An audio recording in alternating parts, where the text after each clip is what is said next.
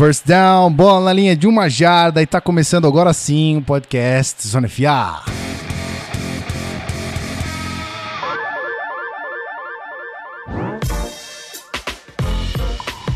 Meu irmão, que dificuldade, que dificuldade, mas a gente tá agora gravando finalmente, tá tudo funcionando. Obrigado, Senhor. Ai, eu que nem religioso eu sou, eu tô invocando Deus aqui, olha só. Vamos, vamos invocar Odin, né? Acho que é melhor do que invocar Deus. Vamos lá, meus queridos, estamos Rafão ao vivo. prova com muito gosto. Exatamente, Rafão aprova demais, Odin.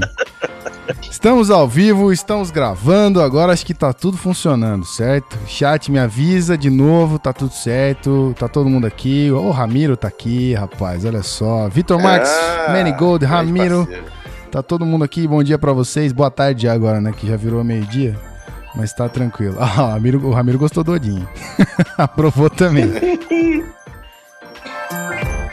Então, beleza. Então vamos aqui, vamos tocar essa parada. É, vocês já ouviram aí, Pedro Pinto tá comigo. Como é que você tá, meu filho? Minha Fênix.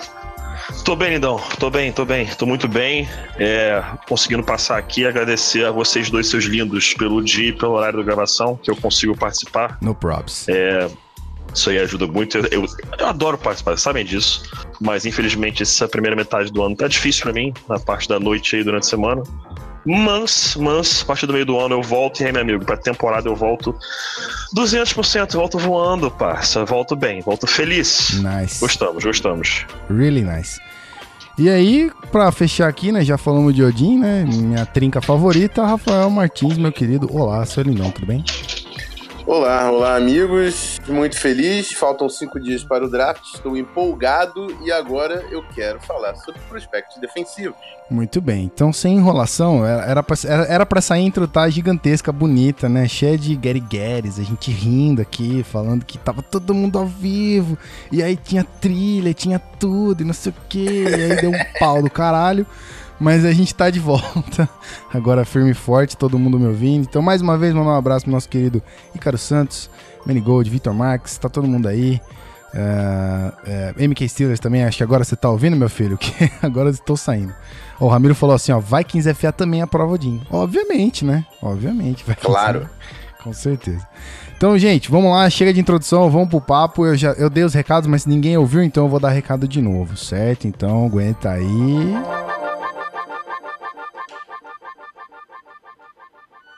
Tocou até a sirene que não era pra tocar. Podcast Zona FA.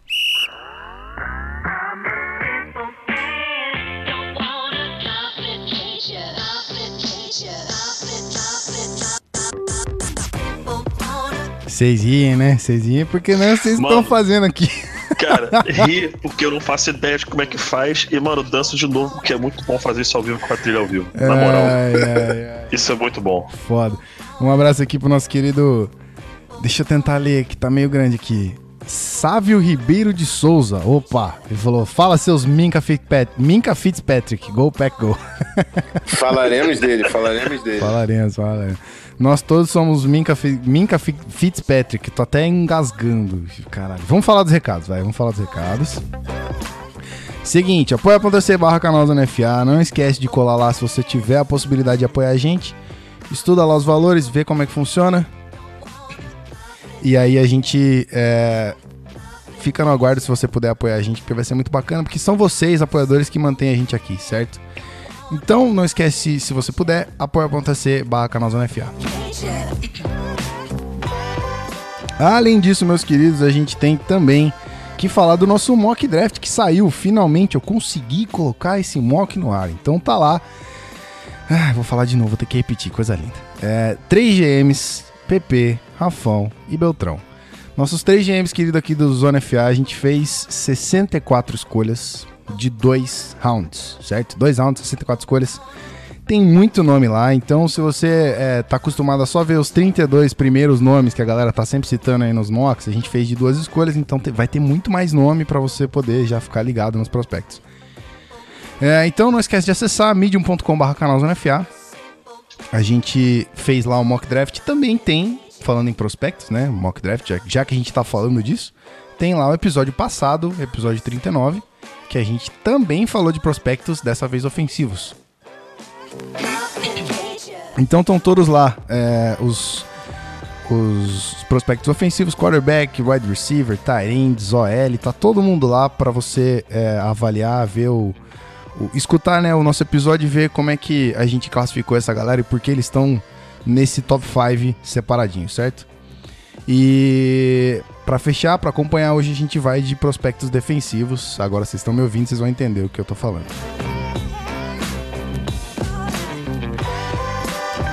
E como último recado, obviamente eu tenho que falar da nossa live que vai acontecer no dia 26. Agora a gente definiu que vai ser às 9 da noite. Como diz o Rafão, se a gente chegar on the clock, né? É, já tá bom.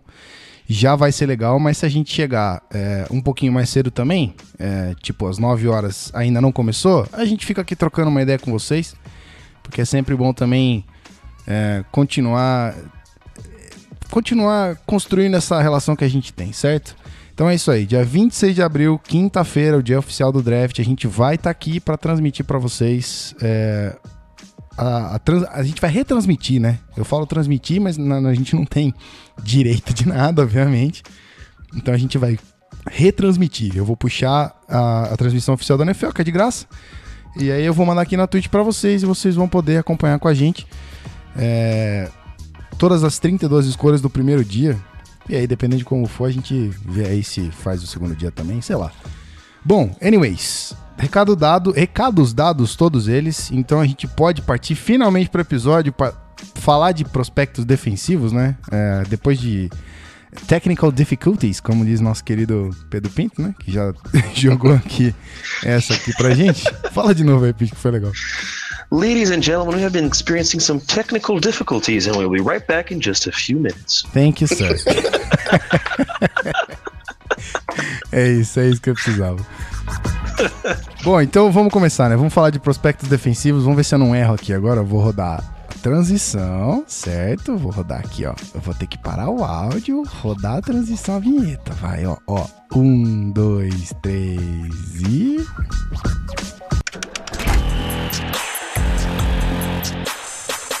Podcast Zona FA. Consegui! ah, moleque, já tô emocionado. Coisa linda. Finally, finally, consegui. Então vamos, vamos falar de prospecto defensivo. Chega de enrolação, chega de problemas técnicos. Vamos começar então. Da mesma forma que a gente fez no episódio passado, é simples, não é nada complicado. É, a gente vai fazer os nossos top 10. Top 10 não, top 5, desculpa. Vamos jogar aqui os nomes, né? Rafão vai fazer o seu top 5, o Pete vai fazer o seu top 5. Dos nomes que os dois concordam, a gente vai colocar é, o top 1 e o top 2 como destaques. A gente vai, né, exemplificar aqui o porquê que eles estão ali. E se acontecer dos nomes divergirem, a gente explica o porquê dessa divergência. Eu acho que foi um dos episódios mais legais que a gente fez. Então vamos seguir a receita e vamos tocar aqui para ver como é que fica essa parada, certo? Então, Rafael Martins, meu querido, vamos começar. Vamos falar de, de DLs, certo? Defensive Linemen. Manda seu top 5, por favor. É isso aí, linha defensiva, a gente tá falando das trincheiras. Um abraço pro Seahawks Brasil, que acabou de pedir lá no Twitter um abraço. Vamos nessa. Porra, abraço, meu querido, é... Nós. A galera da linha defensiva, a gente tá excluindo quem joga de edge rusher. Quem joga de DE na 4-3, quem joga de OLB na 3-4 estão fora desse grupo de linha defensiva. A gente está falando de tree technique, está falando de nose tackle, está falando de DE de 3-4, que joga de frente com o tackle. A gente está falando desse grupo. Enfim, só passando essa explicada rápida, vamos começar com o número 1, Vita Veia, nose tackle, que vem de Washington. Número 2, o Deron Payne, defensive tackle de Alabama. Número 3, Morris Hurst, de Michigan. Número 4, Taven Bryan, defensive tackle do Florida Gators. E o número 5, aí vem o clubismo. RJ McIntosh, defensive tackle de Miami. Miami peraí, peraí, peraí. O que que vem aí? RJ McIntosh. Não, então, não, não, antes, não, antes do, do RJ McIntosh. Ah, sim, o clubismo. O clubismo. Ah. Sim, ele está, ele está presente. Ah, ok. Respect the you, né? Under, understand. It's, It's all about you. It's all about you. Sirene devidamente tocada, vai. E é isso. Lista do pitch agora? Vamos nessa, pode ser. Enquanto o Pete vai falando, eu já vou botar aqui o highlight do nosso querido Vita Vé. Vai rolar aqui pra você. Então, meu querido ouvinte, você que tá na live, Olha, irmão, só cara, na moral, que moral. Na moral. Na moral. Olha Não, só na que boa, moral. cara. Isso é muito absurdo. Isso é Nesse muito absurdo. exato Respeite- momento. Respeite esse menino. Nesse exato momento rolou a transição aqui, tá rolando Vita Vé ali, ó. Vamos lá. Cara, sem sacanagem. O, o, o, o Gui. O que, o- que esse, o que esse menino é parece instituição Canal Zona FA. Não é pouco, não. Não é pouco, não. Olha lá, eu até. Mano, eu tô olhando aqui. Cara, na moral, parei. Parei. Eu não consegui. Eu parei, cara. Eu vou até parar, porque eu consegui. Eu, eu falei, eu vou dar uma olhadinha ali só pra ver. Nossa, tô emocionado. Vamos lá. Minha lista de melhores defensive linemen desse draft. Número 1, um, Vita Veia. Número 2, Deron Payne. Número 3, Maurice Hurst. Número 4, Taven Bryan. Até então, exatamente igual o Rafão. Na número 5, que a gente vai dar uma discordada de leve, eu vou de Puna Ford, defensive tackle de Texas. É a minha única divergência aí com o Rafão. É, acho que do resto aí realmente não, não tem muito o que debater, não. Os primeiros quatro aí são, são tão bem sólidos, firmes nesses, nesse, nesse, nesse ranking. Beleza, então explica pra mim, é, Rafael Martins, por que Vita Véia é o nosso querido top 1 dessa parada aí. Vita Véia, cara, eu, eu ficar, eu- eu já- que eu já explanei também no 10 jardas. Ele bate perto do meu coração porque eu acho que o teto dele é o Linval Joseph, é o nose tackle do Vikings. Por que eu digo isso? Porque ele é um cara que tem a capacidade de jogar no gap A, tem a capacidade de fazer a, a função de um nose tackle, é, puxando o double team da linha ofensiva, mas é um cara que tem um atleticismo com a capacidade de dar o tackle na sideline se necessário. Então, é um cara extremamente raro chegando na classe de defensive tackles e é um, um tipo de presença na trincheira que pode mudar a cara de uma defesa. Eu aposto muito no potencial do Vita Véia. Legal. Pete, quer falar alguma coisa sobre Vita Véia aí? É, cara, sobre o Vita Véia, eu não tenho nada a completar, não. Tipo, é um, é um cara fantástico. Eu acho ele disparado o melhor defensive tackle com o teto mais absurdo desse draft aí. Não tenho muito ao que acrescentar aí além do Rafão, não. Uhum. E o nosso segundo top 2 ali. O top 2, menino Deron Payne. Deron Payne, Ah, então rapaz. vamos botar aqui um... um... Deron Payne. Oh, menino Deron Payne. Que isso, rolou Junior from Alabama. The Alabama. Alabama Crimson Tide, boy.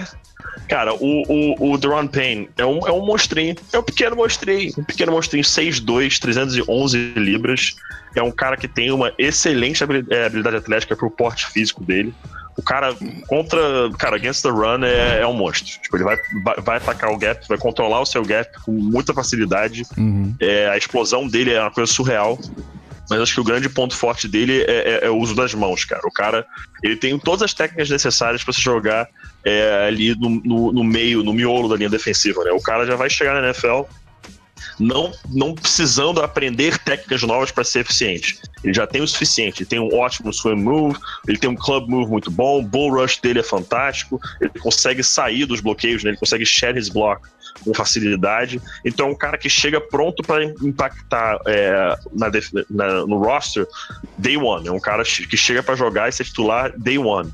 É claro que ele vai aprender, vai evoluir, vai aprender coisas novas para conseguir utilizar na NFL, mas é um cara que tá pronto para jogar e causar impacto no primeiro dia. Legal. Rafão, quer falar aí sobre o Darren Payne? É, o Deron Payne ele é um cara grande, né? Que você pode até pensar em jogar com ele gap A, só que o potencial dele que eu vejo é jogando de tree technique. É um cara que pode evoluir como pass rusher. Acho que do top 5, provavelmente o melhor pass rusher dos que a gente falou é o Maurice Hurst, só que ele é um cara bem mais leve. O Deron Payne é um cara que precisa evoluir nesse quesito, mas ele chega pronto como um cara que vai te ajudar contra o jogo terrestre, podendo se desenvolver numa arma, num- realmente num playmaker, se conseguir atingir o teto como pass rusher, que é imenso por causa da força física do cara. Bacana. E o cara que vocês divergem, é, quem é que foi aqui? Deixa eu dar uma olhada na pauta, só um momento. Foi o Puna Ford no, no ranking do Pitts. E o meu foi o RJ McIntosh. Mas assim, eu, eu acho que na posição número 5 tem uma Uhum. galera ali muito próxima já. Eu acho que os quatro que a gente Tem citou, muita gente, tem muita gente ali É. pra entrar nesse, nesse quinto. a gente concordou nos quatro porque eles estão realmente em um outro escalão. Até o Taven Bryan ali, eles estão em um outro escalão. E aí tem um grupo com, com problemas e com vantagens, assim. A gente podia falar do próprio Tim Settle de Virginia Tech, que é um baita de um nose tackle, mas Uhum. é inconsistente. É, o Puna Ford também é muito competente, que o, que, o, que o Pete citou aí, mas o RJ McIntosh, que é o nome que eu elegi como quinto defensive tackle, eu coloco ele primeiro, porque ele é um cara que tá na cultura de Miami, e isso não é clubismo. Miami preza muito por gerar turnovers, e ele conseguiu gerar turnovers na temporada passada, e cara, você não pode pedir muito mais do que isso para um defensive tackle. Ele é um cara que forçou fumbles, ele é um cara que consegue desviar passe, identificar o passing lane para tentar desviar essa bola. Ele tem um potencial muito grande jogando de 3 tech ou como DE também de 3-4 pode ser uma possibilidade. Como pass rusher pode evoluir também, mas assim, é um cara que tem é muito competente em diversas vertentes do jogo e eu acho que vai contribuir para o seu time logo no primeiro ano de liga. Saquei, muito bem. Ah, então, beleza. É, tá falado aqui de, de DL. Podemos tocar o nosso. Tá, peraí, deixa eu falar do meu menino Pura Ford só um segundinho. Opa, então, um segundinho Pete, só. Fale de Puna Segundinho. Ford. Puna Ford. Dois segundinhos só, eu só preciso falar porque uma coisa, porque muita gente, é muito rápido. Muita gente vê o tape dele e fala assim, cara, ele é muito pequeno pra defensive tackle. Uhum. Realmente, ele é 5'11, o cara tem 1,78m de altura. É muito pequeno para defensive tackle. Mas o menino tem uma excelente explosão e ele faz tudo bem. Ele não é absurdo em qualquer em, em nada, ele não é fora de série em nada. Mas a explosão dele é muito boa e ele faz tudo bem. Então é um cara que passa despercebido aí por muitos pelo tamanho que tem, mas ele é bem eficiente. Ó, o Ramiro comentou aqui no, no, no nosso, na nossa Twitch, ao vivo aqui, ele falou, ó, Nathan Shepard uh, pra quinta posição. E aí? Cara, é justíssimo falar de Nathan Justíssimo. Shepard. É, eu não falo de Nathan Shepard, eu vou dar a minha justificativa. Eu não posso falar do cara porque eu não tenho muita tape dele. Uhum. A gente tem um highlight aqui, um joguinho ali. Então eu consigo fazer uma análise muito melhor do RJ McIntosh e apresentar ele como jogador para os nossos ouvintes aí. O, Nate- o Nathan Shepard, eu posso passar a impressão do que a galera tá falando lá fora. Mas eu não tenho uma análise minha. Então eu preferi deixar ele de fora porque eu- falta conteúdo, falta jogos dele pra gente analisar e eu dar a minha opinião sobre o jogador. Saquei. Que é o que a gente preza aqui no Zona FA. Exatamente. Bom, mas também vocês falaram que tá muito próximo ali, né? A galera que tá em, em quinto, depois do quinto, tá todo mundo muito próximo, então é meio Sim. que. É porque os especialistas lá de fora, tem, tem muita gente que coloca o Nathan Shepard acima dessa galera que a gente colocou em número 5. Uhum. Só que eu não vou falar pela opinião dos outros. E Pela minha opinião, eu não consigo formar porque falta jogo. Então, Não. enfim. Com certeza. Mas é um nome que a galera tem que acompanhar já na segunda rodada, provavelmente pode sair aí o Nathan Shepard. Beleza. Então agora, meus queridos, podemos tocar para é, Edge? O que, que vocês acham? Simbora! Então, simbora. Então, vamos aqui. Rafael Martins, pode tocar o seu top 5, por favor, de Edges. Vamos nessa, vamos nessa. Tirei do mudo aqui na velocidade. vamos lá. Tem que ficar ligado também. Vamos lá. Número 1, um, Bradley Chubb, NC State. Número 2, Harold Landry, College. Número 3, Marcus Davenport, Texas San Antonio. Número 4, Arden Key, de LSU. Número 5, Duke Ejiofor, de Wake Forest. Foi a mesma lista. Exatamente igual. Exatamente igual, não tenho que disco- discordar. Por algum momento ali eu cheguei a botar o Warden Key na frente do Davenport, que a minha nota de fato do Warden Key é, está à frente do Davenport. Mas eu botei o Davenport na frente pelo potencial que ele tem e porque o Warden Key incomoda naquela questão de parece que ele não leva a sério, que ele não tá muito afim. Não. E isso realmente incomoda um pouco. Mas eu fico muito feliz, muito feliz de ver o Rafão com o Duke Edgefor em quinto também. Porque É. esse é um cara que eu lembro lá no início do processo, eu e o Davis, nós vimos tape dele e, cara, a gente se apaixonou pelo cara. O cara, ele é muito bom. Ele, pô, pelo fato de ser de Wake Forest, o pessoal acaba esquecendo, não fala o nome dele. Os measurables dele, vou até pegar aqui rapidinho, porque o cara não é dos mais, digamos, fisicamente incríveis, é 6'4", 264, 6'4 de altura, 264 libras de peso. Então, ele é bom, é um bom tamanho é, pra, para um edge, mas é um cara que não foi muito badalado nesse, nesse, nesse, é, nesse pre-draft, mas, cara, ele é muito bom e, na minha opinião, ele é aquele cara que eu gosto de dizer muito. É um cara que, pro resto da liga, ele vai ser visto como um cara bom, nada absurdo, mas pro time que ele joga, a torcida vai se apaixonar pelo cara. Porque ele dá 200% em todos os lances. O cara não tem um lance que ele relaxa, não tem uma jogada em que ele dá uma descansada. Todo lance ele vai a mil por hora. Então é um cara que o time pelo qual ele for jogar, a torcida vai se apaixonar por ele, certeza. Qual é, que é o, mano? Duke Edgefor, é isso? Duke, Duke Edgefor. Então eu vou botar aqui um, um highlight do menino. Vai lá, continua aí. Porque, assim, eu, eu, vi limitação nele, eu acho que ele não tá no mesmo nível de. A, a, falando de atleta, ele tá um nível abaixo dessa galera que a gente colocou no top 5. Não acho que ele Isso. é um baita de um atleta. Mas ele é um cara muito técnico, e o que eu mais gostei dele são as mãos, assim. Ele é um cara que uhum. tem uma variedade de movimentos quando vai pro pass rush.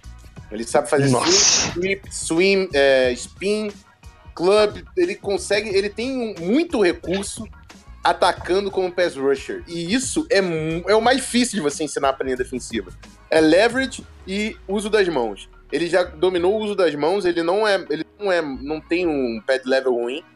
Ele sabe utilizar o, o centro de gravidade para dominar a linha de scrimmage e ele tem a desvantagem de não ser um atleta tão bom quanto os outros jogadores que a gente colocou nessa lista.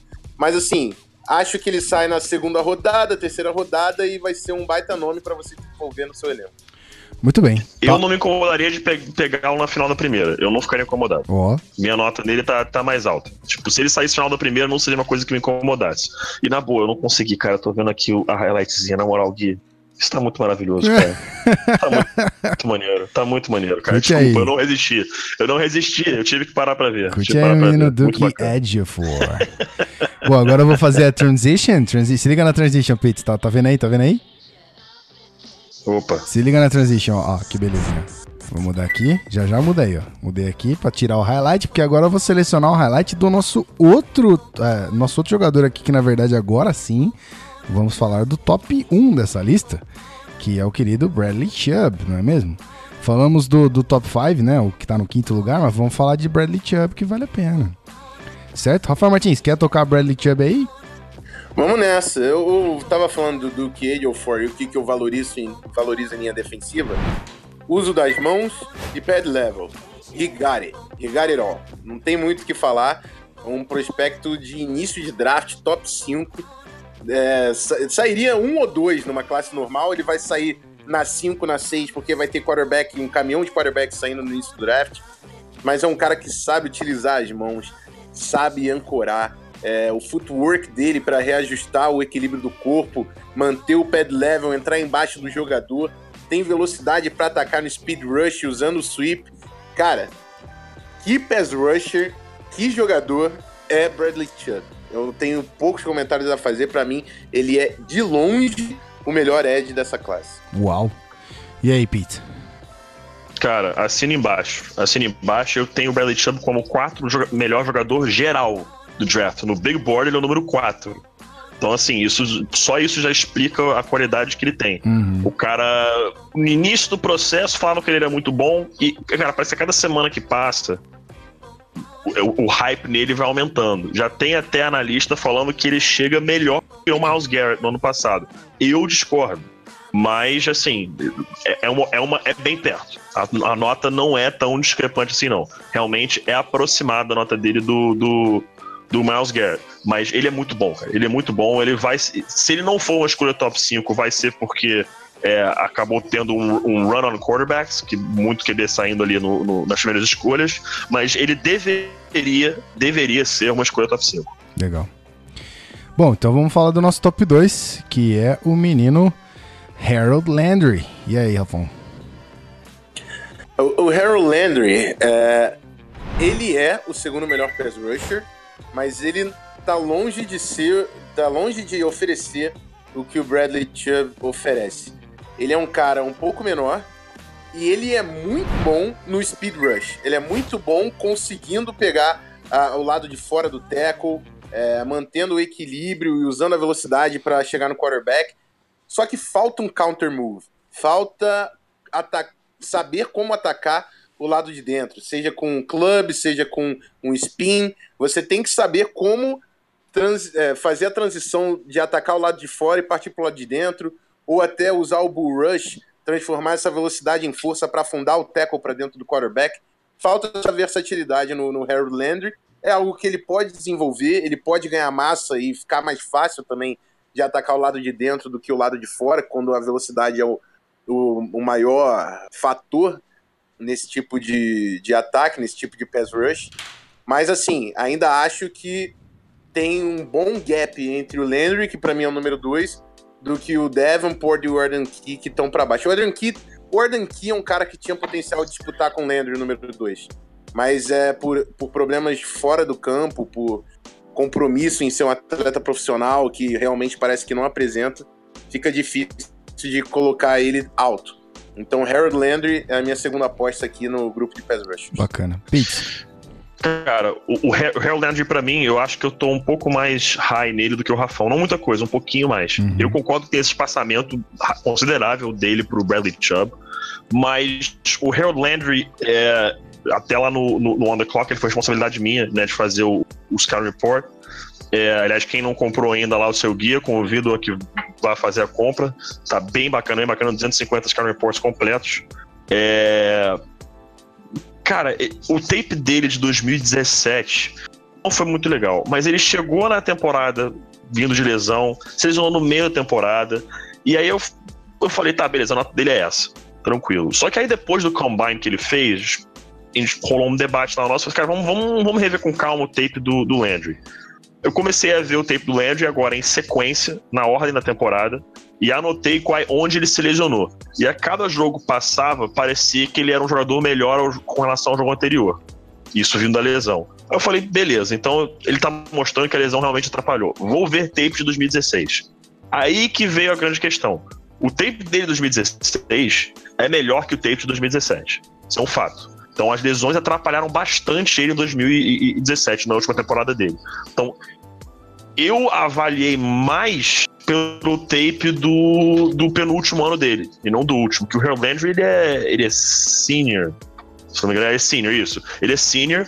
Eu, eu considerei, eu pesei mais o tape dele de junior do que de senior, que, que era onde ele não estava lesionado.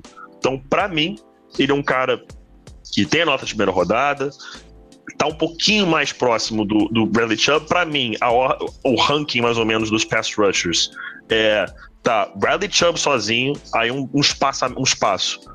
Harold Landry sozinho, um outro espaço, e aí sim vem o restante. Para mim, o, o, de três para baixo é um tier só. O Bradley Chubb tá num tier sozinho e Harold Landry tá num tier sozinho. Depois que dá para separar o, o, o, o restante. É um cara que eu gosto muito e que eu tô ansioso para ver onde ele vai cair aí. Que ele é um cara que você vai ver nos mocks, ele varia muito de, de, de posicionamento. Então eu tô, interessado, tô, tô bem curioso para ver onde ele, onde ele vai acabar sendo selecionado. Muito bem, então vamos aqui. Já acabou o highlight do menino, deixa eu voltar aqui para nossa tela tranquila. Uh, respondendo aqui o nosso querido chat lá da Twitch, uh, o Ramiro perguntou quem são os top 3 no board do Pedro. Mas eu, eu acredito que você esteja falando, Ramiro, do, do Zed, certo? Que a gente tá falando todos aqui. Mas eu vou repetir para você. Que ele tá falando é. do board geral, porque o Pedro falou que o board Ah, o board é geral. Ah, legal, board legal. geral. Tá. Tá, Manda tá. o board o geral, meu, então. O meu, o, os meus top 5 é, gerais no board, se eu até olhar aqui, pra não falar besteira. É, um segundinho só. Oh, o yeah. meu top 5 geral no board, geral, geral, é número 1, um, Saquon Barkley. Número 1, um, é, perdão, número 2, Quentin Nelson. 3, Minka Fitzpatrick. 4, Bradley Chubb. E 5, Derwin James. São os meus top 5 players, Legal. geral. Bom, então tá aí, Ramiro, pra tu. Quer falar o teu também, Rafão? Você fez lá o, o, o mock, né? Mas tu acha que você vai mudar pra semana que vem, então é, diz aí. É, eu fujo muito do que o Pedro colocou, não. Acho que eu teria, de repente, o Bradley Chubb acima do Min- Minka Fitzpatrick, Legal. mas eu concordo que esses cinco jogadores aí são os cinco melhores. Eu acho que eu colocaria o Josh Rosen à frente do Derwin James na cinco também. É mesmo? Não, não Rapaz, por- gostei. Não, eu tô interessado em saber por quê. Eu tô interessado, tô interessado. É, então, mas é porque o, o Derwin James, ele, ele teve pouco tempo de amostra também, né? Ele teve Uhum. poucos jogos como titular. Então ele é um cara que ele apareceu muito bem. E eu aposto que ele vai ser um baita jogador, mas eu também aposto muito no Josh Rosen. Eu tenho ele Mas você não. bem próximos e aí valor de posição, enfim, eu colocaria ele à frente do, do Derwin James. Mas você não tem, por exemplo, assim, Rokon Smith acima do, acima do Rosen?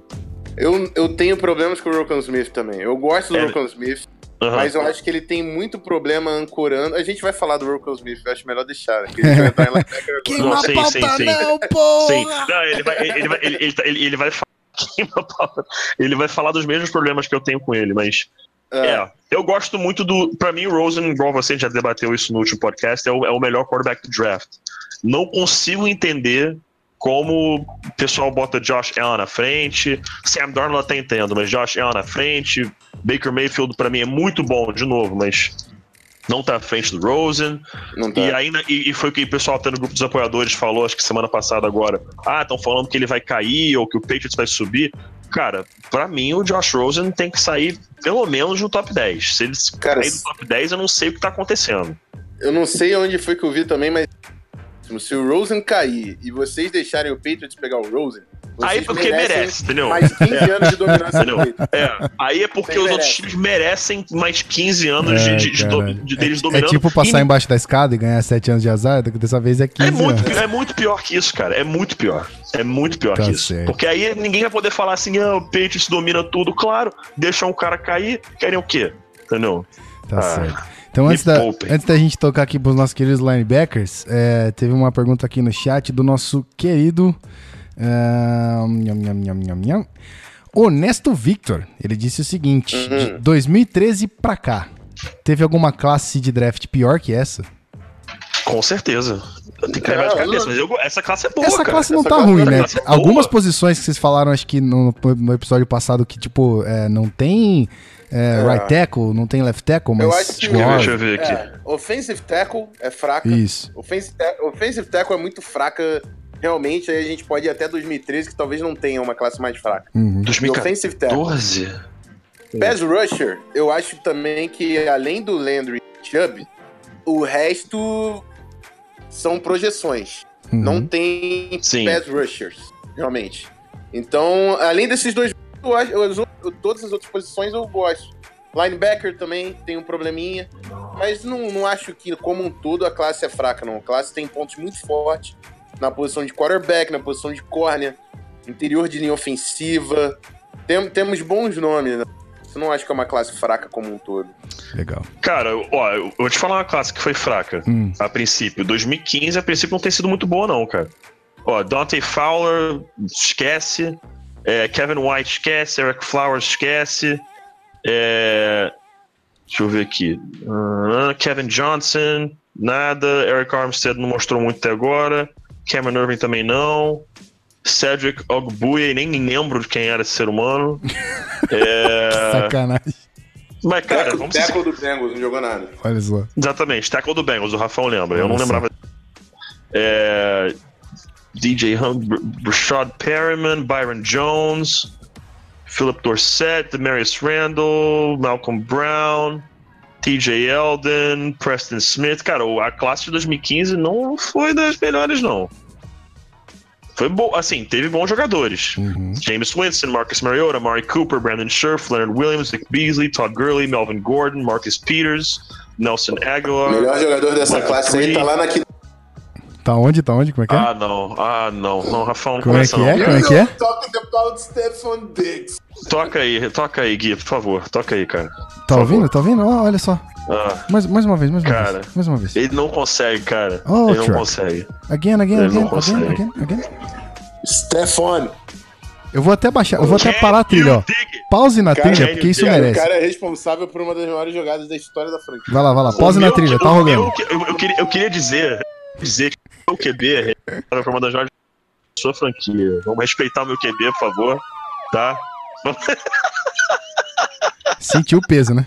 Voltei a Cine trilha. dobrada. É, voltei a trilha. Cara, agora, irmão, agora é The Case Train, baby. Case Train. Oh, vamos que vamos. Esse é o ritmo. Quer que eu toque pra tu também, meu filho? Pode tocar, parceiro. Então Pode tá, tocar. Vamos, pra, vamos, vamos tocar? Rumo ao tetra. Rumo ao tetra, meu irmão. Vambora. Vambora. Rumo ao tetra. Então vamos lá. Então é o seguinte, ó. Pra gente não, não, não dar um pause muito grande no assunto de prospecto, vamos Vambora. falar dos nossos queridos linebackers, certo? Ah, e enquanto isso, eu, eu vi que tem perguntas aqui no chat que eu já vou responder, tá, gente? Eu, eu, eu não, vou, não vou esquecer de vocês, não. Tem bastante pergunta boa aqui, mas eu vou Tem deixar. pergunta boa mesmo. Tem, boa. tem, então. Eu vou deixar aqui só pra gente é, continuar aqui o assunto pra lançar esse podcast depois, mas a gente vai falar dessa parada. Então vamos falar aqui dos linebackers. Rafael Martins, meu querido, top 5, por favor. Vamos lá, número 1, Smith, de Georgia. Número 2, Tremaine Edmonds, de Virginia Tech. Número 3, Rashan Evans, de Alabama. Número 4, Lorenzo Carter, de Georgia. Coloquei como linebacker, tem gente que pensa como Edge, pra mim é linebacker. Uhum. Número 5, Lytton Van Der Esch, de Boise State. Belo nome. Belo nome. Eu Pete. falo rápido porque eu não sei como é. É, eu também não. É, o é, nosso é, querido é, é, intérprete de, tá. de, de, de Tá. inglês aqui. É tá? Lei- Lei- Leighton. Leighton. Leighton. É Nossa, Leighton Vander Esch. Van Der Leighton. Esch. Da onde que esse cara é? Leighton Não é, não é americano, é americano? Ah, deve ser descendente de É, deve ser descendente de alguma coisa. Caraca. alemão, alguma coisa nórdica aí, algo por ali. Tá certo. Então vai lá, Pete, seu top 5, por favor. É, vamos lá. Número 1, um, Roquan Smith. Número 2, Tremaine Edmonds. Número até então igual o menino Rafael Martins. Número 4, Sean Dion Hamilton, from Alabama. Bam! Monstro, gosto muito dele. E em quinto, o Leighton Vander Esch. Ok. Então vamos falar desses caras que divergiram. Eu não vou colocar top- é, não vou colocar highlights deles, não vou deixar só pro Rocken Smith e pro Tremaine Edmonds, certo? Vamos falar aí de, de Show. Sean Dion Hamilton. Oh my god. Cara, o, o- o principal problema do Sean Dion Hamilton. Lesões. Lesões, simplesmente isso. Foram, du foram. Opa, opa! Foram duas lesões no joelho direito, né? É, ele, não deve af- afetar muito seu atleticismo, mas ele teve o rompimento, o cruzamento. O, ei, caceta! Ô, bravo, ao vivo é bravo. Ao vivo é complicado, ao vivo é difícil. É, ele teve o ligamento cruzado anterior é, do, do joelho direito rompido em 2016 Uhum. e ele perdeu um pouquinho da explosão dele para 2017. Isso deu pra ver, mas é aquela coisa que vale lembrar. A primeira temporada, geralmente voltando é, de um torn ACL, o cara não, não vai estar 100%. A única aberração que faz uma coisa desse tipo é o Adrian Peterson. Pode tocar sério pelo Rafão aí antes que ele fale alguma coisa. Mas é, só o Adrian Peterson consegue bater 2 mil jardas depois de romper o ACL. O, o, o Sean Dion Hamilton perdeu um pouquinho, perdeu um pouquinho a habilidade atlética dele, mas ele segue sendo um excelente jogador. O processamento mental dele é uma coisa fora de série. Parece que ele consegue antecipar, adivinhar a jogada que tá vindo antes dela acontecer. O cara marca bem em zona, é bom contra a corrida, é bom parando as corridas fora do box. O que preocupa é você colocar ele para acompanhar mano a mano um tight end, um running back saindo do backfield. E isso é o que ele não pode fazer. Ele não pode ser este cara. O ideal é que ele jogue no sistema 34, ali de inside backer, mas que ele não seja responsável por jogo aéreo, que ele seja responsável mais pelo jogo corrido. Isso seria o ideal para ele. É, mas é um cara que eu gosto bastante, bastante. Tem nota de segunda rodada para ele. Legal. É, então, Rafão, vamos falar do cara que divergiu aí, que é o nosso querido Lorenzo. Lorenzo. É, então, é porque o Pedro falou aí do, do Hamilton, falando desse inside backer e tal, Uhum. que cada vez mais tá, é, assim, a gente, mais difícil de encontrar na NFL. Uhum, Porque bem Os difícil. times da NFL estão se modernizando e cada vez mais estão colocando linebacker em espaço, estão botando linebacker para cobrir, porque em nickel você precisa de dois linebackers atléticos, Uhum. dois linebackers com capacidade de marcar e de, faz, e de fazer uh, o jogo contra o, o ataque terrestre. E esse é o potencial que eu vejo no Lorenzo Carter. Assim, é de- não é um cara que está pronto para fazer isso.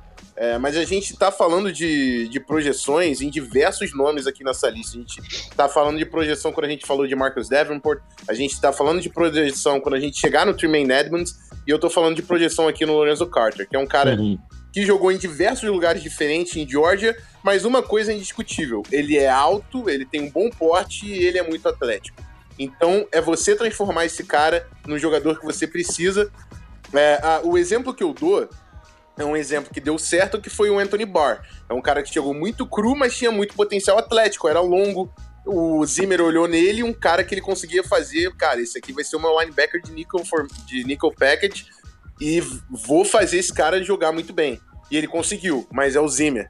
Então tem que cair na coaching, na coaching, na coaching staff certa e utilizar realmente os- as melhores partes ali do jogo do, do Lorenzo Carter. Coloco ele aí por potencial. É um cara que tem potencial de ser muito bom e, e de ser muito bom no que é pedido dos linebackers na NFL, que é cobertura cada vez mais, capacidade de blitz, enfim.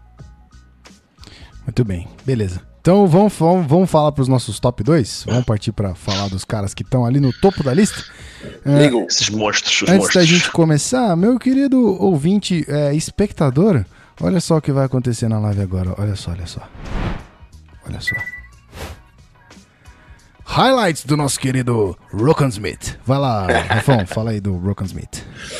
Bom, então, o Rokon Smith é um cara que ele consegue eh, tomar conta do campo, ele consegue jogar sideline to sideline, ele tem atleticismo, ele tem instinto, mas ele não tem força física para encarar bloqueios de frente. Ele não consegue eh, fazer o shed block, quando você tem que sustentar a sua posição, tomar a decisão para que lado você vai, tentando sustentar ali a posição do bloqueio do, do ataque, normalmente a linha ofensiva, end, enfim. Ele é fraco, ele tem uma âncora fraca, então ele normalmente tenta pegar a lateral, furar os bloqueios, um shortcut no meio da linha. E o que, que isso limita? Você não pode contar com esse cara para ser um inside backer, ou um middle linebacker, um inside linebacker. Não vejo esse tipo de capacidade no Rokon Smith. Para mim, ele é um, vai ser um dos melhores will linebackers da NFL. Ele é um cara que você tem que colocar em espaço e que você tem que cada, tentar ao máximo evitar que ele enfrente um guard, que ele enfrente um center, porque ele vai perder esse tipo de, de confronto. É, por essa limitação que eu tava falando que eu tinha ele um pouco abaixo ali na minha big board. Mas é um baita de um talento e é um cara com potencial de quem sabe se tornar all pro aí na NFL. Bacana. O que, que você falou que ele é um, um will, will linebacker, é isso? Como é que é? É, é um linebacker que joga no lado da defesa e no lado esquerdo do ataque. Ah, é o bacana. line- outside linebacker que É. joga no lado direito O- da defesa. Eu tô com o Rafão. Eu tô com o Rafão. Ele, ele, é, ele é realmente um backer, ele vai jogar ali do lado fraco.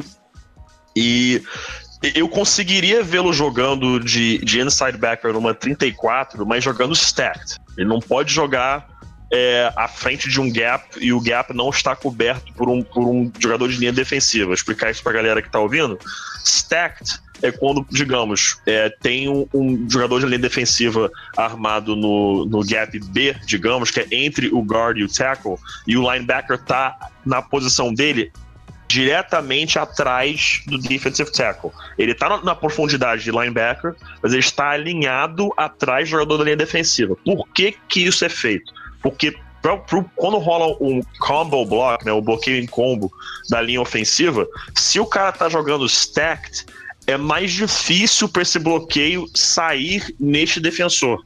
É mais difícil isso acontecer, porque além de tornar a leitura um pouco mais difícil para a linha ofensiva, ele está protegido pelo jogador que está à frente dele, então ele tem mais liberdade para se movimentar. Se ele fosse jogar de inside backer numa 34, ele vai ter que jogar stack. Se botar ele com um gap aberto na frente dele, que é o chamado bubble, que é quando tem um gap na frente dele sem ninguém é, protegendo esse gap, se botar ele num bubble, ele vai sofrer e vai ser um problema para sua defesa, que eles vão correr para cima dele o jogo inteiro. Então, se numa 34 ele tem que jogar de stacked, mas o ideal mesmo é que ele seja é, um will backer de uma 43 e que ele jogue em situações de nickel é, como, como will, mas de novo, stacked. Ele tem que jogar stacked para não criar problemas para você. Fora isso, é um jogador fora de série, simplesmente fantástico. O único grande ponto fraco dele é esse. Uau! Mas que explicação maravilhosa!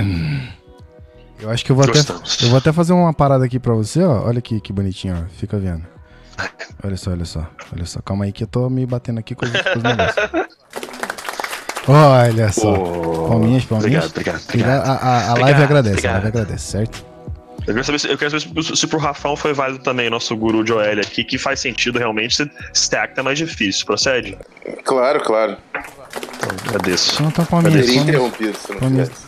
É, eu- interrompe mesmo. Interrompe mesmo, porque isso não pode falar bosta aqui, não, meu amigo. É isso aí. Bom, é, chega de, de Rokon Smith. Vamos falar do nosso segundo nome da lista aqui. Tremaine Edmonds, certo? Deixa eu mandar aqui a transição. Vamos botar aqui. Pode falar do Rokon Smith aí, Rafão. Do, aliás, do Tremaine Edmonds. Tremaine Edmonds, a gente falou projeção. É, e o JP lá no 10 Yards sempre dá estoque também que a gente tem que fazer proje- projeção de linebacker, porque a função do linebacker na NCAA e na NFL estão bem distintas, então você, no final das contas, vai estar fazendo projeção. E o Tremaine Edmonds, ele é uma projeção, porque ele tem muito potencial atlético e ele tem boas jogadas no tape, mas ele tem problemas nítidos que você vai precisar consertar. É, o que mais me incomoda é que ele demora muito para reagir. Ele não tem problemas de Nossa, leitura. muito. ele normalmente ele, ele toma boas decisões.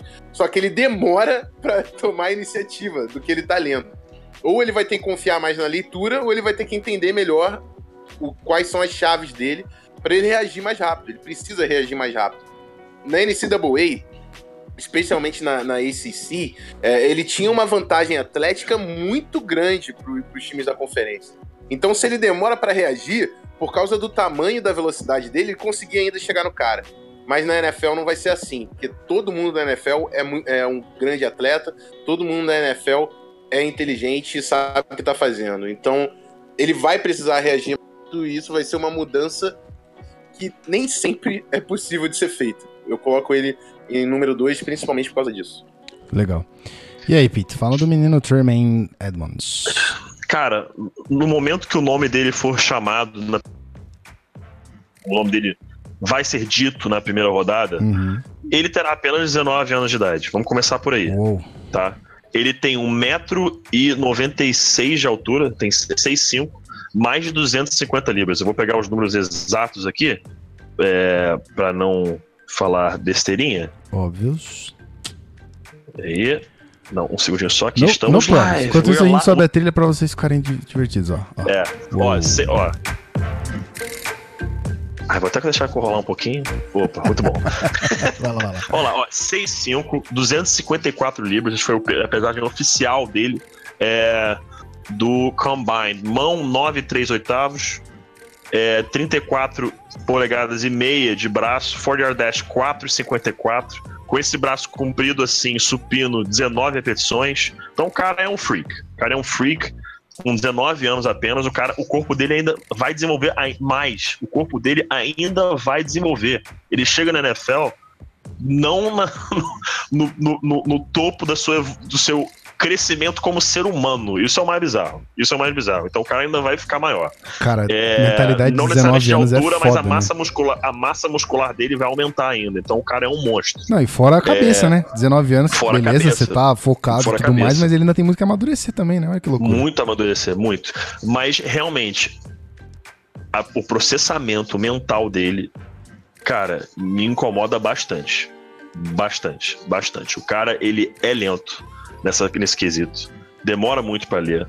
É, marcação individual dele não é o, o grande ponto forte. O cara ali, dentro do box, é um monstro. Ele para todas as corridas, ele chega no lateral com muita facilidade, ele vai matando no, no box, marca bem em zona, mas, cara, o processamento mental dele me incomoda. Me incomoda. E eu espero que ele possa evoluir. Ele mostra flashes de que não é tão ruim assim. Ele, em vários momentos, ele parece que, que leu corretamente a jogada. Mas, cara, tem vários lances que tá- já tá desenvolvida a jogada. Já tá claro o que vai ser e ele, tá, ele demora ainda para sair. Então, isso é uma coisa que me preocupa, mas tendo o técnico certo, acredito que, que vai resolver. Bacana, bacana. Bom, seguinte, vamos dar aquela atençãozinha pro chat aqui. É, o, aproveitando, Opa. fala do assunto também exatamente. O Zacarias79 disse que o Smith, né, o Rokan Smith, é o jogador mais inteligente desse draft, na opinião dele. Vocês concordam com isso? Ele é muito Um dois, inteligente um dois. e ele precisava dessa inteligência para conseguiu contornar o problema que a gente destacou dele. Legal. Ele tinha que arranjar formas de fugir do bloqueio por não conseguir sustentar. Uhum. Bom, e além disso, nossos, queridos, nossos amigos aqui do FA em Foco, eh, eles estão aqui também, mandaram um abraço pra gente e tal. E eles querem saber se a gente tá respondendo as perguntas. A gente tá respondendo, mas a gente tá respondendo, né, pausadamente pra não. É, para não atrapalhar o assunto do episódio, porque esse, esse, esse programa vai pro feed, então imagina a pessoa que tá ouvindo esse podcast depois, né, dele ser lançado no feed, ele não vai entender nada do que tá acontecendo. Então a gente vai dar uma seguradinha. Depois que a gente terminar aqui de, de gravar pra valer todos os nossos prospectos, a gente faz umas perguntas, a galera estiver interagindo, a gente responde com certeza absoluta.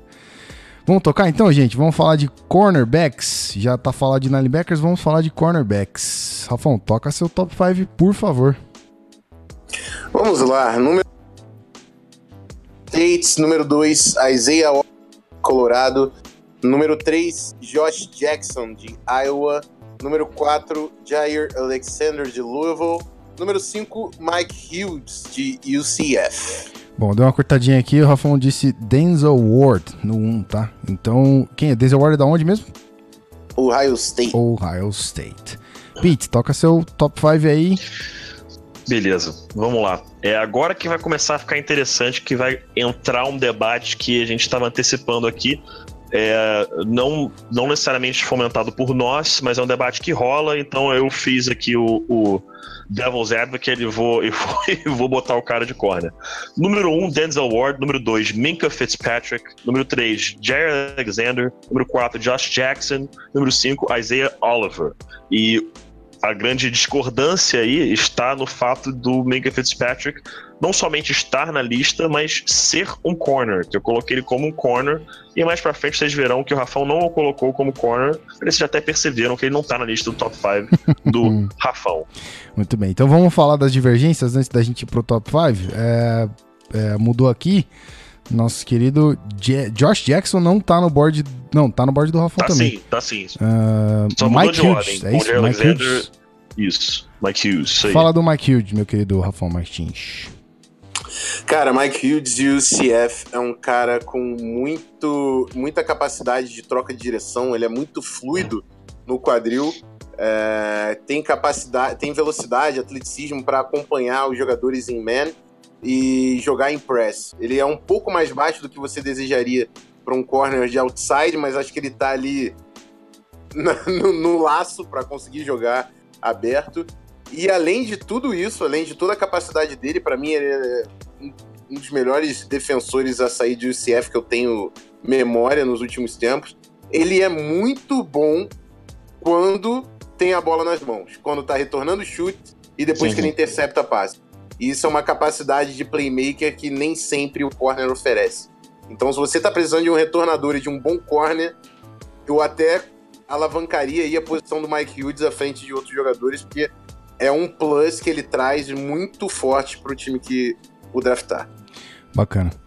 É, quer falar do Minka Fitzpatrick já, Pedro? Ou você quer falar dele no próximo, no próximo assunto? Eu vou, eu vou deixar pra falar no próximo, porque aí a gente pode fazer esse debate. Mas Beleza. eu só queria dizer que o Mike Hughes só não é o meu quinto nos corners, porque Uhum. o Minka Fitzpatrick entrou de número 2. Se o. Minka Fitzpatrick não estivesse como corner, o Mike Hughes seria o quinto exatamente, pelos motivos que o Rafão deu. Então eu vou segurar pra falar do Fitzpatrick como fomos, fomos aí é, citar os, os safeties dessa classe. Beleza, então transição feita lá na live, meus queridos. Vamos falar de Denzel Ward, né? Acompanhando os highlights do menino. Vai lá. A Denzel Ward, pra mim, só tem. Ele tem dois problemas. O primeiro problema é a altura dele. Ele é um cara baixo pra pra jogar aberto. Então, o que, que isso quer dizer? Se, se você draftar o Denzel Ward, era interessante que você já tivesse um cornerback 1. Você tivesse um cornerback para marcar os recebedores mais físicos da liga, que jogam de, de split end. O Mike Evans, o Julio Jones, é, esse jogador. Pá, Rafão deu uma cortadinha. Tá de volta, meu filho? Alô? Tô de volta, eu caí da live? Não, não, você não caiu não, mas é, deu uma cortadinha no que você falou. Dá uma voltadinha aí Beleza, que é eu mais. recebi uma ligação. Ah, lá, ok, sem problema. Vai lá. é, para marcar os, rece os, recebedores que formam de split end, que formam no lado contrário do tight end. Esses caras normalmente formam na linha de scrimmage. Então você tem que ter um cara próximo que vai conseguir fazer o bump, contato e alterar essa rota. Ter um jogo físico com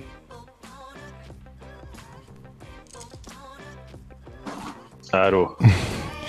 Cara, é uma ligação importante, mas eu quero ter fala primeiro. Tu quer atender? Não tem problema. Não, eu termino primeiro. Então vai lá, vai lá, é... de novo. Denzel Ward em Ohio State não, consegui, não fazia bump, porque o Ohio State não praticava isso. Então ele não tem experiência em alterar rotas dos recebedores.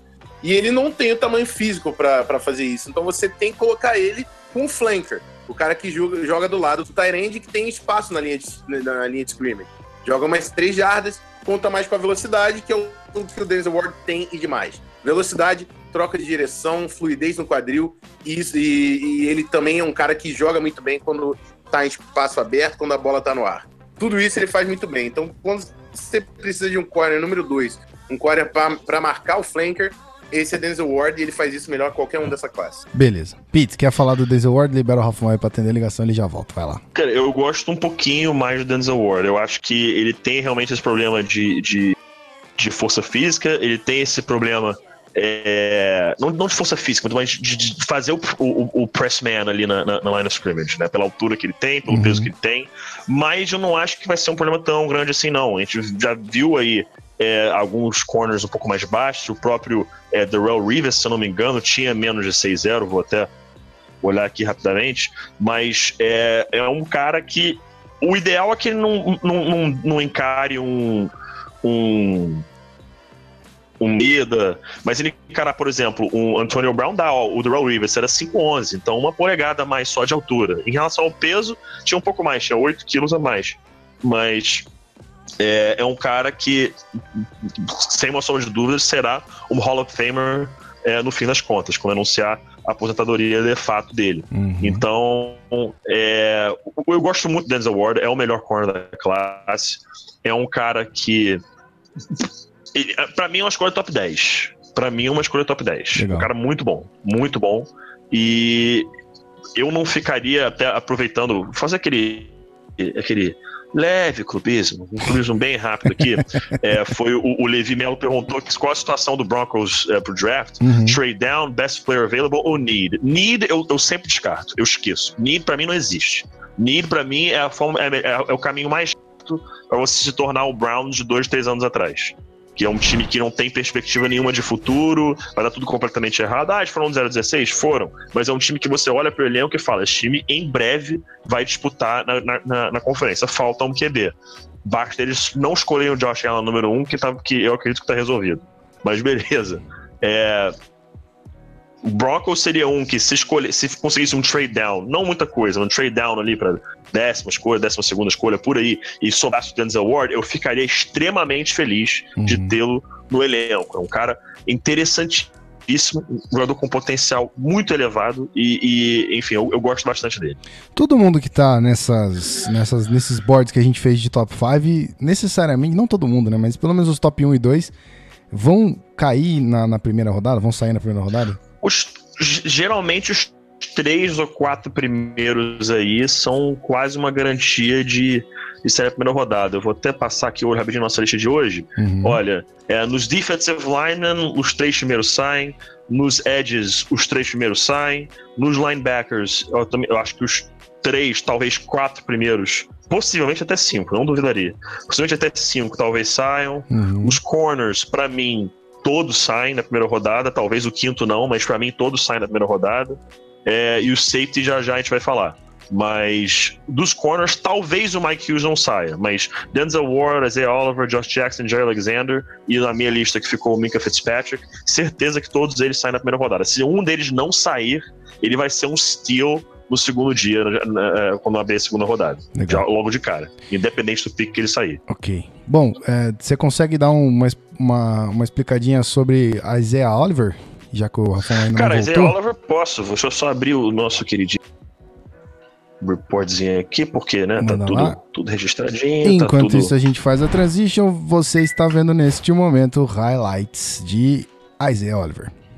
É, e é exatamente isso, né? Mais um jogador de primeira rodada. Ele é um pouco mais alto, 6-0. Você vê duas polegadas a mais aí já que o nosso queridíssimo Denzel Ward. Peso 201 libras. Então o cara tem 90 quilos e pouco aí já. Então ele é mais alto, já é mais pesado. Tem mãos maiores, braços mais compridos. Mas ele é mais lento. O 4 yard dash do Denzel Ward 4.32. O 4 yard dash do Isaiah Oliver 4.5. O 4 yard dash não conta tanto assim. A gente gosta de ver e saber quem são os mais rápidos.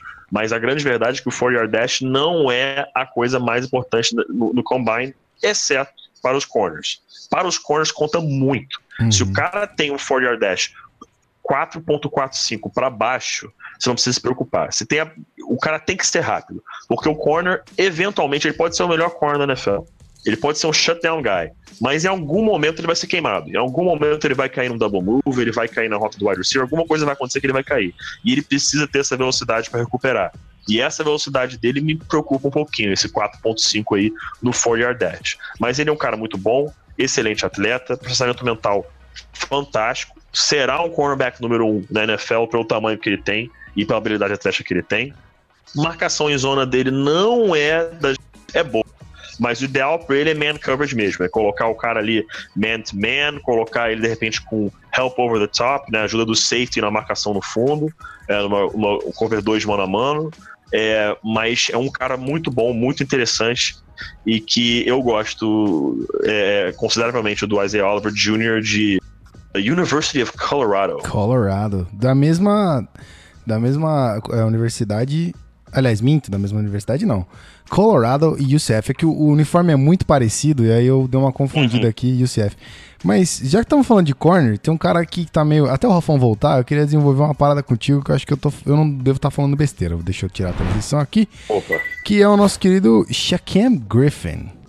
Shaquem Griffin, Shaquem. Griffin. Ele, ele não é nem linebacker, ou ele é, ele é linebacker ou ele é corner? O que, que ele é, necessariamente? Cara, o Shaquem Griffin é linebacker. Shaquem. Griffin é sem, sem condições de ser corner. Tá? Ele é mais pesado, É, né? Ele é pesado. 6'3", 227 libras. É um cara pesado. Tá? Não é ideal para jogar de corner. Ele é rápido. Sim, ele é rápido. 4,38. Uhum. Mas ele não é bom para jogar de corner. Não é onde ele vai jogar.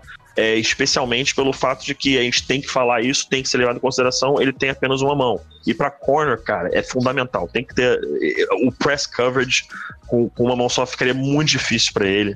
É uma coisa que iria atrapalhar. Já preocupa bastante é, o, é, é, isso é, no, no- no- na- em corridas dentro do box, quando ele tem que sair de um bloqueio. Que quando o bloqueio engata nele, para ele conseguir shed the block, para ele conseguir sair do cara, naturalmente é difícil para ele. Então, uma co- ele é um cara que seria ideal é, que ele jogasse, como falamos do Roquan Smith, stacked, um cara que pudesse jogar livre, que Uhum. ele, meu amigo, quando ele tá em campo aberto, ele tem chance de derrubar o cara, ele vai matar o maluco. Ele vai chegar matando. ele vai chegar para partir o cara ao meio. É fantástico o que o Shaquem Griffin faz dentro de campo. Mas ele tem suas limitações, como todo, todo jogador tem. Mas os grandes jogadores sabem contornar isso. E ele é um cara que eu acredito que tem esse potencial. Onde eu quero vê-lo mesmo. É, que, de novo, a gente, eu- o Rafão, com certeza ele concorda comigo nisso. Uhum. O peso de special teams, o pessoal esquece isso. Pessoal entra pro draft falando, ah, esse cara vai ser titular nisso, vai ser isso aqui, só que não. Todos os times entram no draft a partir da, da escolha da rodada 4, talvez estou forçando, mas quinta rodada para baixo, você já começa a olhar assim, tá. Quem desses caras que estão no board vão ser, é, é, podem ser um puta jogador de special teams pra gente? Que special teams ganha jogo, cara. Special- teams ganha campeonato. É tão importante quanto um- qualquer outra É posição. tão cara. importante. É, se você tem um excelente punter, isso resolve sua vida. Nossa, Se você tem um demais. kicker que não erra, resolve sua vida. Se você tem agora o grande detalhe, se você, se você tem um cara no kickoff que tem tamanho e velocidade para chegar até o, o retornador, se você tem um gunner, que são os caras que jogam nas pontas ali no, no, no, no, no- punt, que consegue chegar até o retornador de punch a tempo, cara, isso ajuda bastante. E o Shaquem Griffin, com o tamanho que ele tem, o peso que ele tem, correndo 4,38, Uhum. Imagina um cara desse tamanho voando pelo campo para dar uma cacetada no retornador. Então, ele, e- na minha visão, e isso tem, o Rafael também, muita gente até lá nos Estados Unidos tem falado também, ele pode ser um jogador fantástico de special teams. Fantástico. Uhum. Dentro do campo, ele pode, na defesa, ele pode ser bom também. Não tô dizendo que não. Mas eu tô ansioso para ver um em special teams. Ele pode ter um impacto muito forte special teams para qualquer equipe é, é, da NFL. Então eu tô, tô de olho nisso aí. Eu acredito que vai ser um cara que day one já vai ser utilizado pelo menos nessa função. Legal. Shaquem Griffin? Exatamente. Shaquem Griffin, isso aí.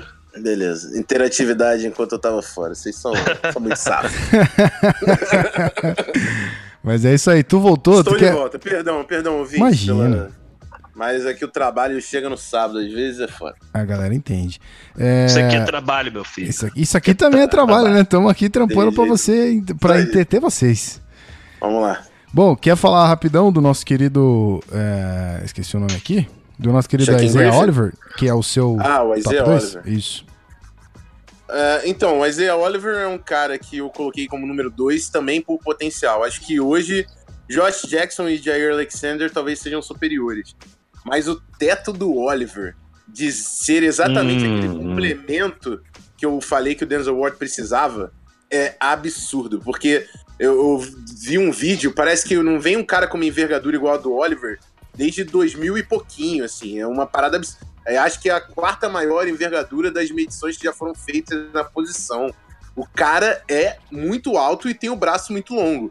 E isso é uma vantagem absurda para você chegar na bola, para você conseguir fazer o desvio na linha de scrimmage, o bump. Então, assim, o potencial físico que esse cara traz é monstruoso. Ele tem, ele não é tão fluido quanto o Ward, quanto o Jair Alexander.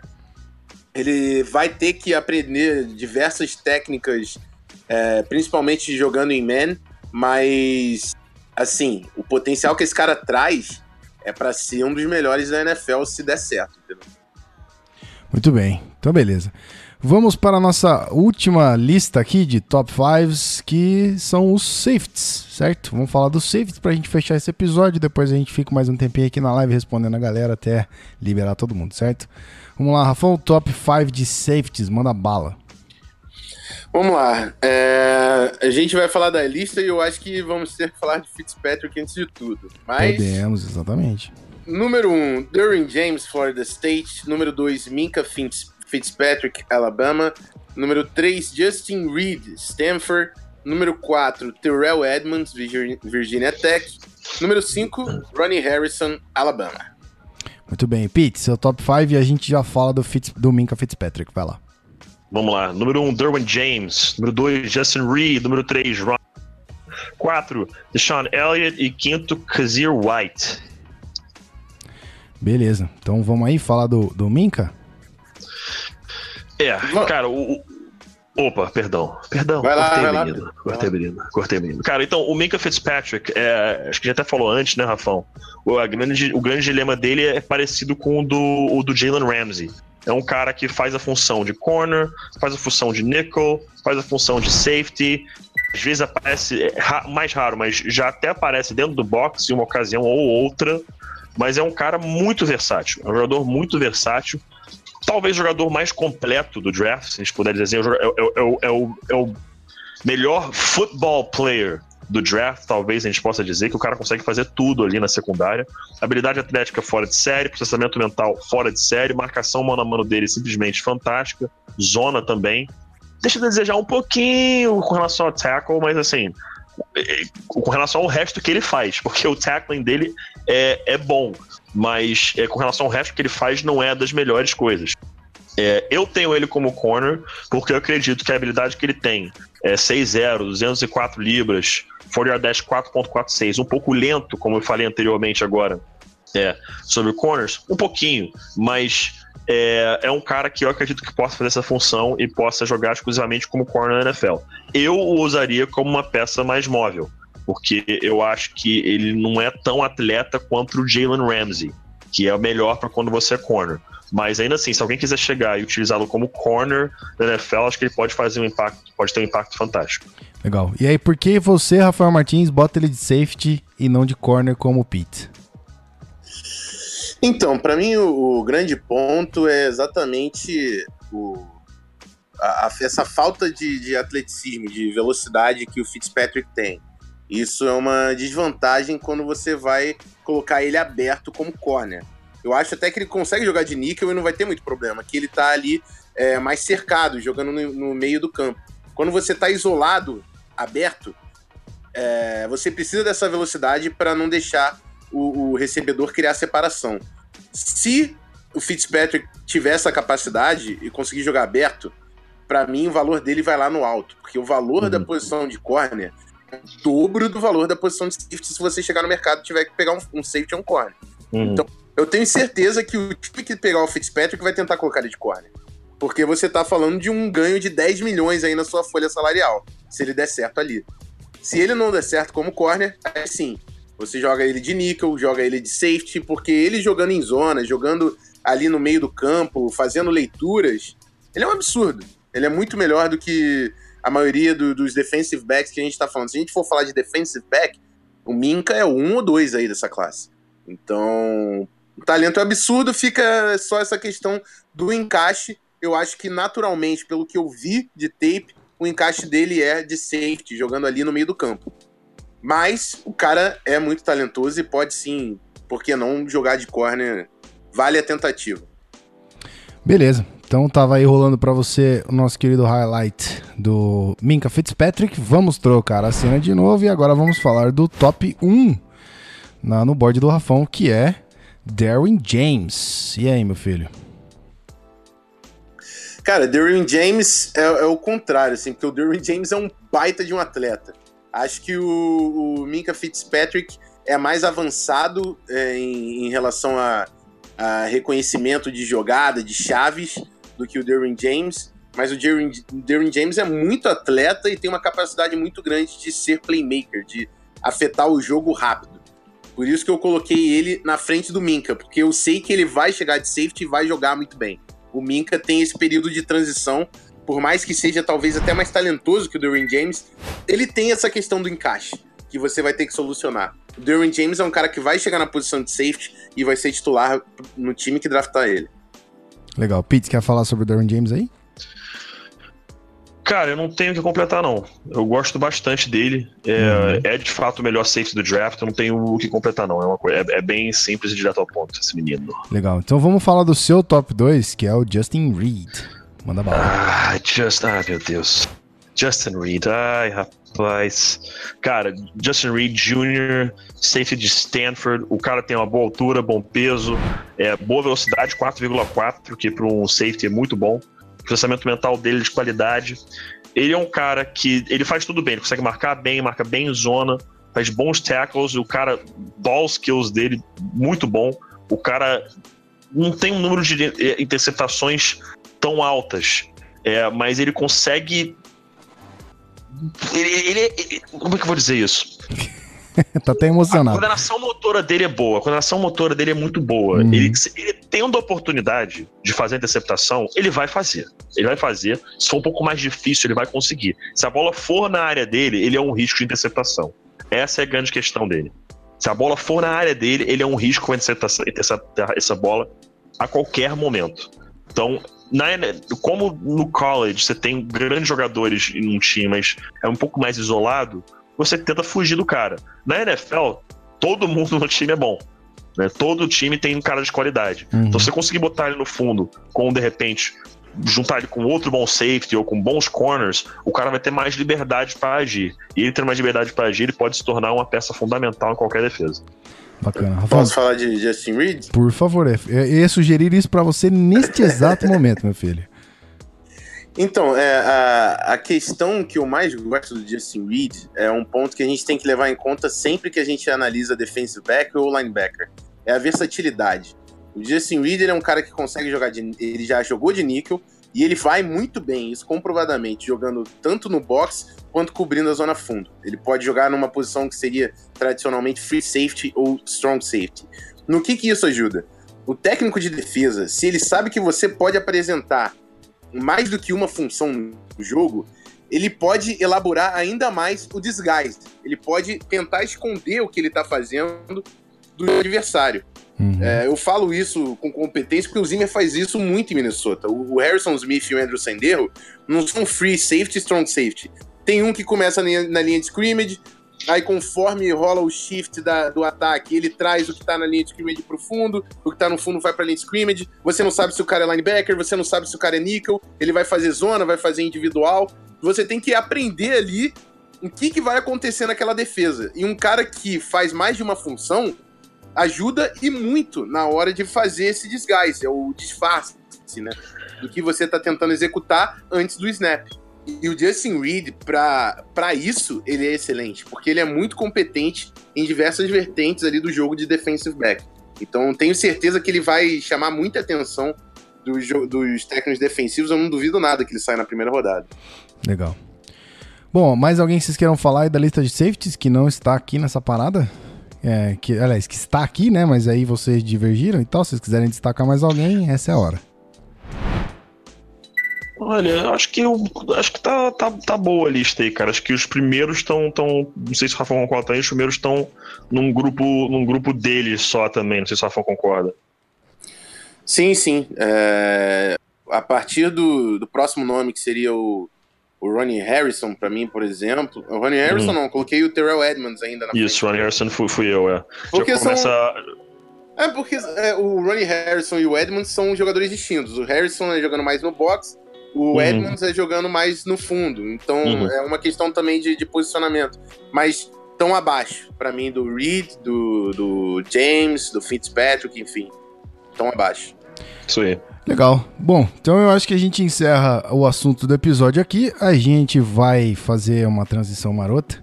A gente vai se despedir de vocês no episódio, obviamente, que vai pro feed. Mas aí a gente continua aqui ao vivo até as pessoas se debandarem e não ter mais ninguém aqui pra gente trocar uma ideia, beleza? Enquanto isso, vamos subir a música aqui e a gente já volta é, rapidinho.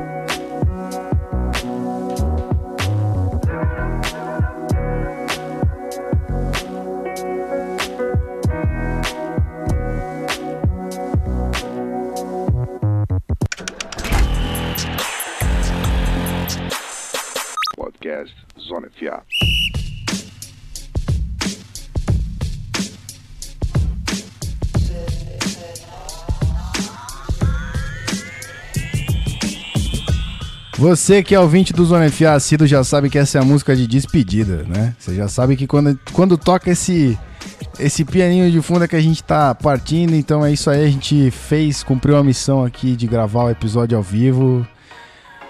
Olha, foi uma missão, foi muito maluco, foi. É, como diz o Pedro, de technical difficulties muito loucas. Mas é isso aí, a gente conseguiu, é uma barreira que a gente queria é, queria quebrar, então a partir desse episódio, todos os episódios vão ser gravados ao vivo e pouquinho tempo depois a gente já vai lançar no feed, porque eu só vou pegar o áudio, vou dar aquela ajustadinha só em volumes e já vou mandar pro feed para você não ficar triste e não esperar uma semana para esse podcast sair. Então, conteúdo fresquinho, fresquinho que vai sair aqui direto dessa live e vai pros seus ouvidos aí no feed, certo? Meu querido Pedro Pinto, eu fico muito triste que o senhor não vai participar da nossa live na semana ah, que vem. Cara. Mas eu fico muito fala. feliz que o senhor tenha achado aí uma brechinha para falar com a gente, para completar essa trinca maravilhosa, né? Que a gente sabe que é a trinca raiz old aqui. School, trinca old school, raiz. Exatamente. Raiz. Meu filho, dê aí seus recados, fala aí pra galera o quão você estava com saudade de falar de futebol americano. Ah, cara, eu, eu, eu, eu, fico com muita saudade disso, cara. Chega durante a semana que eu, os horários que eu sei que, que vinham gravando e tudo mais, até o próprio on the clock, é, é, dói, cara. Dói, mas é, uma, é um processozinho aí que, que se encerra agora no meio do ano. E aí é, tô liberado de novo para voltar aqui gravar com os senhores, fazer várias lives. Nice. Mas essas no sábado eu tô dentro. Essas no sábado, assim, pô, de manhãzinha, início de tarde, assim, cara, eu tô dentro, tô dentro. Gostamos muito. Esse papo é sempre bom. A gente sempre troca essa ideia. E, cara, tava com saudade de vocês. Vou fazer parte do jabá, porque tem que fazer de vez em quando, Por né? Favor, Fingir que tá tá bala, manda bala. Pessoal que já nos conhece, sigam-nos nas redes sociais, casal. Casal. Casal? que não, Que né? isso? Que é trinca. Que Que, é isso? trinca. Que é trinca. Que é trinca. Vamos lá. É, canal Zona FA em todas as redes sociais, seja ela Twitch, Twitter, Instagram, Facebook, tudo. Medium, canal Zona FA, arroba, barra, o que quer que seja aí, você bota canal Zona FA, vai ter, a gente vai estar lá. É Só isso aí. procurar, ficar tranquilo, entendeu? Vai lá no iTunes, faça seu review, cinco estrelinhas, fala o que você quiser, entendeu? Pode falar que a gente é chato, pode falar que porra, o, o Pete não aparece nunca lá, tem que botar mais a cara, tem que falar, entendeu? Que, esses, que, que ficou. Fale o que você achou, é claro, da nossa. Se tá achando maneiro, se ficou bacana. E é isso aí, cara. É sempre um prazer imenso gravar com os senhores. Fico muito feliz de estar aqui. E amanhã nos vemos, né, Rafão? Amanhã nos vemos, que amanhã, meu irmão, pra quem tá aqui ouvindo, aproveitar que é live, pode, pode falar agora já. Pô, manda bala, lógico. amanhã, amanhã tem a estreia do Vasco da Gama Patriotas na temporada 2017. Nosso primeiro jogo do ano pelo Campeonato Estadual, primeiro campeonato estadual é, de grama é, no Rio de Janeiro, campeonato estadual mesmo, o Vasco vai jogar, o Flamengo vai jogar. É, vai ser jogo às 10 horas da manhã em Santa Cruz. Quem, quem quer assistir a partida, vá na página oficial do Vasco da Gama Patriotas, só procurar no Facebook Vasco da Gama Patriotas, é, procurar no Instagram também Vasco da Gama Patriotas. Tem lá é, no oficial do time o local, horário de partida, tudo bonitinho lá pra você chegar. Quem quiser ir, ir- ir assistir prestigiar é, o futebol americano nacional, é, estaremos lá, estarei lá, o Rafão estará lá, estaremos a trabalho, mas quem quiser botar, botar a cara lá e aparecer, após a partida a gente bate um papinho aí.